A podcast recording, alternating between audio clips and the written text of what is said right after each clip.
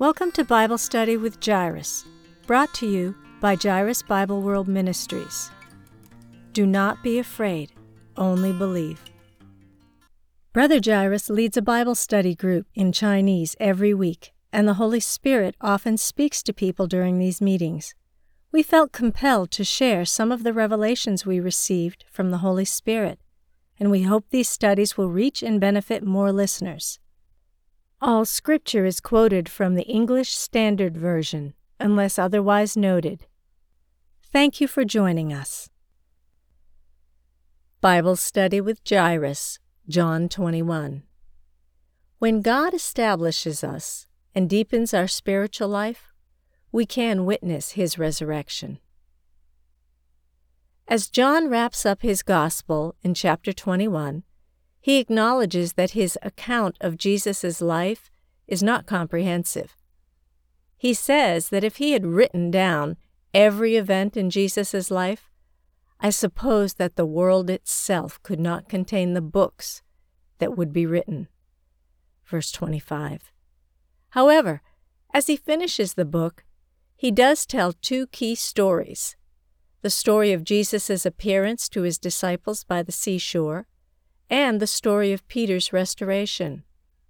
Obviously, the two stories that were included were carefully selected to serve the author's purpose. So, what is the purpose of John chapter 21? While there are many ways to approach this chapter, I'm going to view it through the lens of Peter's growth and restoration. Peter later wrote the book of 1 Peter.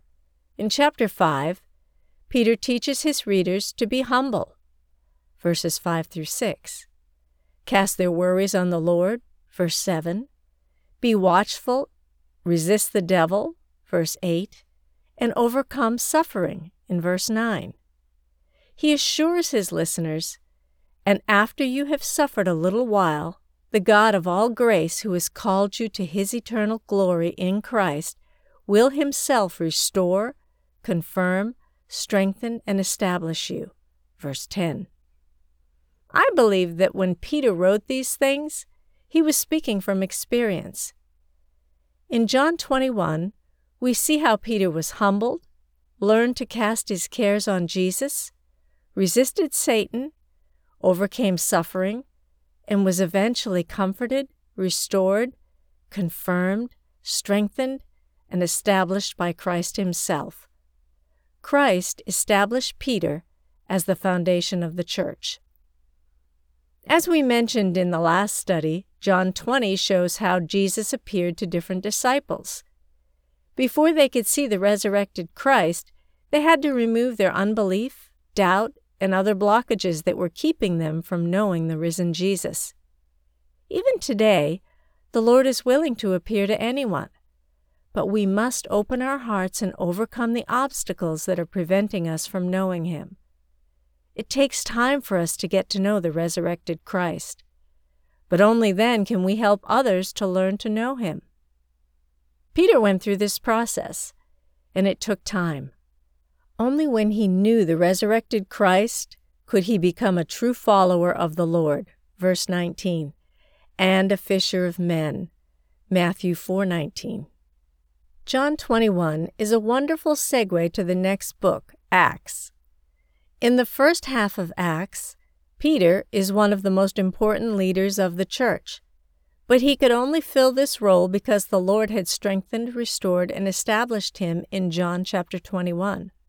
Only then could Peter be filled with the Holy Spirit so that he could bring salvation to 3,000 people. Acts 2:41. To experience the resurrected Christ, we must open our hearts. This implies spiritual growth, as seen in John chapter 20 and 21. Even if we have learned to know the risen Christ, we must deepen our spiritual lives so we can be the nurturing shepherds that Jesus expects us to be. This was the experience of many biblical characters, such as Moses. Moses was called and prepared by God to lead his people out of Egypt. After he tried to rescue one of his people with his own strength and wisdom, he was forced into exile in the wilderness. While shepherding sheep in the wilderness, he saw the burning bush and came to know the true living God. The Lord told him, I am the God of your father, the God of Abraham, the God of Isaac, and the God of Jacob. Exodus 3 6. Centuries later, Jesus told the Sadducees, I am the God of Abraham, and the God of Isaac, and the God of Jacob.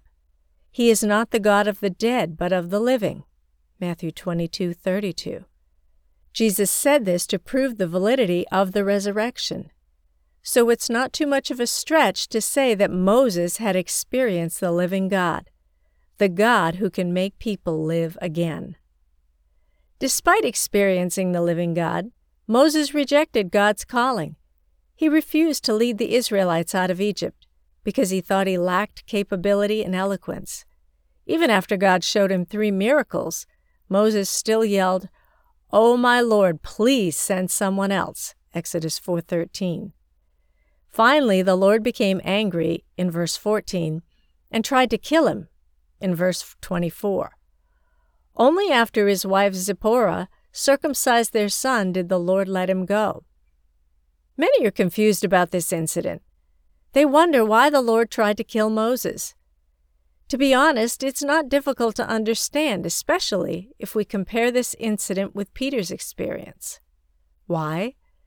Because it is one thing to see the resurrection, but another thing to experience it. Abraham had the same experience. He had known the Lord since the time God promised him his son Isaac. But it was quite another thing altogether to experience God's resurrection power when God rescued Isaac from death. After Jesus' resurrection, he appears to his disciples many times. But why does he appear to Peter and the other disciples while they are fishing? Each appearance of the Lord Jesus deepens our understanding of the resurrection so that we can truly experience the death and resurrection of Jesus in our own lives. This principle applies to both the Old Testament and the New. Each of God's seven appearances to Abraham deepened his knowledge of God. The first time God appeared to Abram was to call him out of Ur of the Chaldeans. Genesis 15:7. He then appeared to him again in Haran. Genesis 12:1. Both times God promised to give Abram the land of Canaan. As a result, Abram left the land of idols. Genesis 12:7 records the third appearance where the Lord said to Abram, to your offspring I will give this land. The fourth time God appeared to him, he promised to bless Abraham with countless descendants, as numerous as the sand of the seashore. Genesis 13, 14 through 17. God appeared to him for the fifth time after he rescued Lot from the five kings. God told Abram that one of his very own sons would be his heir. Chapter 15, verse 4. Thirteen years after his biological son Ishmael's birth, God appeared to Abraham again. This time he changed his name from Abram to Abraham and told him he would become the father of many nations. Chapter 17, verse 5. The seventh appearance happened after Abraham sacrificed Isaac to the Lord. God once again promised, I will surely bless you, and I will surely multiply your offspring as the stars of heaven and as the sand that is on the seashore. And your offspring shall possess the gate of his enemies, and in your offspring shall all the nations of the earth be blessed, because you have obeyed my voice. Genesis 22, verses 17 through 18. Every time God appeared to Abraham, his understanding of the resurrection was deepened. Finally, God inspired Abraham with the supernatural knowledge about his descendant Jesus Christ, so that Abraham could look forward to the city that has foundations, whose designer and builder is God. Hebrews 11:10. Galatians 3:16 says, "Now the promises were made to Abraham and to his offspring." Notice here that the scripture uses his offspring instead of all offspring, which indicates one person, Jesus Christ. And verse 14 says, so that in Christ Jesus the blessing of Abraham might come to the Gentiles, so that we might receive the promised Spirit through faith. Abraham's transformation from living in a place of idolatry to knowing and waiting for God was the result of his multiple encounters with God. Similarly, after Jesus' resurrection, he chooses to appear to his disciples multiple times. Each time they see him, their understanding of him is deepened. They become more aware of God's will, and they better understand their glorious inheritance in God's calling.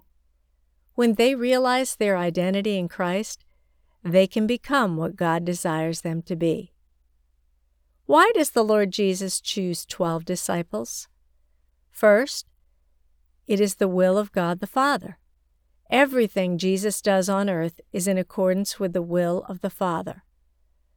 Luke 6 12 through 13 records In these days he went out to the mountain to pray, and all night he continued in prayer to God.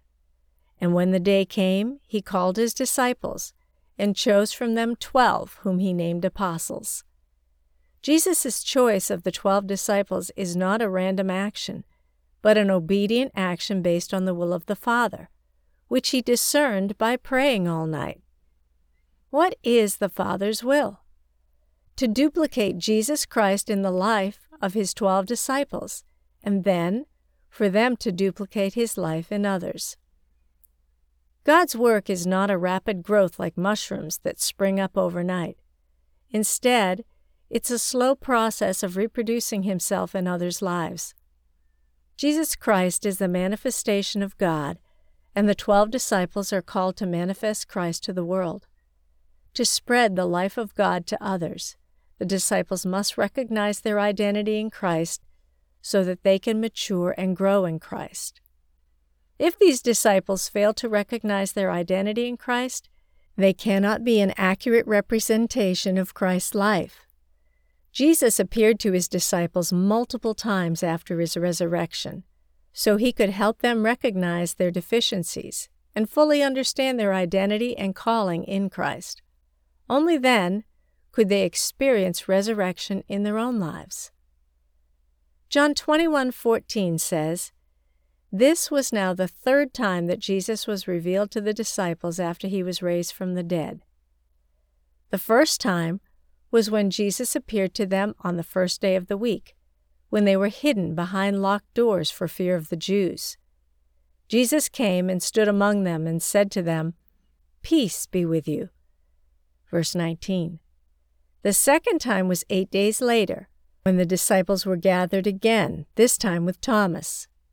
Although the doors were locked, Jesus came and stood among them and said, Peace be with you. Verse 26. The first time Jesus appeared to his disciples, he helped them overcome their fear and lack of joy. Verse 20. A regenerate person is a person of joy.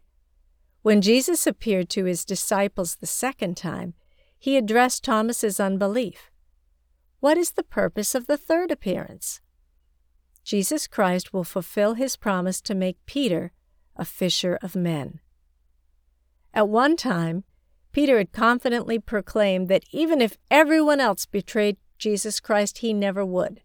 However, Jesus told him that he would deny the Lord three times before the rooster crowed three times. And this was exactly what happened. Now, Peter is deeply ashamed of it. When he sees Jesus again, he must have been very embarrassed. But instead of scolding Peter, Jesus nurtures and restores him and lifts him up again. Peter learned several deep spiritual lessons which we find in the books of 1st and 2nd Peter. As a fisherman, Peter may have not been very knowledgeable, yet his two epistles contain rich spiritual lessons. These are Peter's only two epistles in the Bible, so they encapsulate the total of the spiritual depth that Peter has acquired throughout his life. Although Peter didn't have spectacular linguistic abilities, and many commentators don't spend much time interpreting his writings, the spiritual richness of Peter's letters is well worth excavating. The first lesson Peter learned was the importance of humility. 1 Peter 5 5 through 6 says, Clothe yourselves, all of you, with humility toward one another. For God opposes the proud but gives grace to the humble. Humble yourselves, therefore, under the mighty hand of God, so that at the proper time he may exalt you. Second, Peter learned to trust God. Peter instructs believers to cast all your anxieties on him because he cares for you. 1 Peter 5 7. After seeing the resurrected Lord Jesus three times, once by himself and twice with other disciples, Peter still lacked faith in the risen Christ. He went back to fishing with the other disciples, but caught nothing. When Jesus appeared, they caught a 153 fish. Through this experience, Peter learned a powerful lesson about trusting God. Third, Peter learned about resisting temptation. Jesus had repeatedly warned Peter and the other disciples about Satan's temptation. In Luke 22:31, Jesus said, "Simon, Simon, behold, Satan demanded to have you that he might sift you like wheat." Sure enough, Simon failed when facing Satan's temptation. So Peter shares what he learned through blood, sweat, and tears. Be sober minded, be watchful. Your adversary, the devil, prowls around like a roaring lion, seeking someone to devour.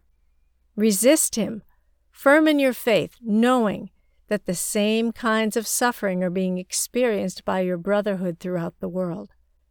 1 Peter 5 8 through 9. Finally, Peter writes his famous line And after you have suffered a little while, the God of all grace, who has called you to his eternal glory in Christ, will himself restore, confirm, strengthen, and establish you. 1 Peter 5:10. I love this verse. Whenever I go through trials and failures, I sing a song based on this verse. I believe that God will one day restore, strengthen, perfect, and establish me. John 21 is crucial because it documents Peter's restoration. Without it, the Gospel of John would end on a sad note. Even though Jesus had risen from the dead, the book would end with Peter's failure. This is not the will of God. Jesus Christ has won the victory, and each of us has also won the victory through him. Jesus wants us to live a victorious life. That is the purpose of his victory. Therefore, the Gospel of John cannot end with Peter's failure. It must end with his restoration. The book of Acts, which follows John, tells about Peter's leadership in the early church. He worked many signs and wonders in Jesus' name. The book of Acts is about the work of the Holy Spirit through his vessels, the apostles.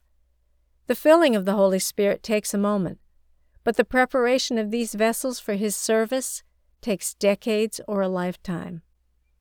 John chapter 21 shows us how Jesus prepared his vessel Peter for the birth and growth of the church and for the outpouring of the Holy Spirit promised by the Father in the book of Acts. This is the great will of the triune God. Every failure of ours reveals where we need Christ. When we repent and ask God to transform us, God will be able to remake us in His image. We will become victorious vessels through which the Holy Spirit can work. May we all cherish our failures so we can learn and grow from them.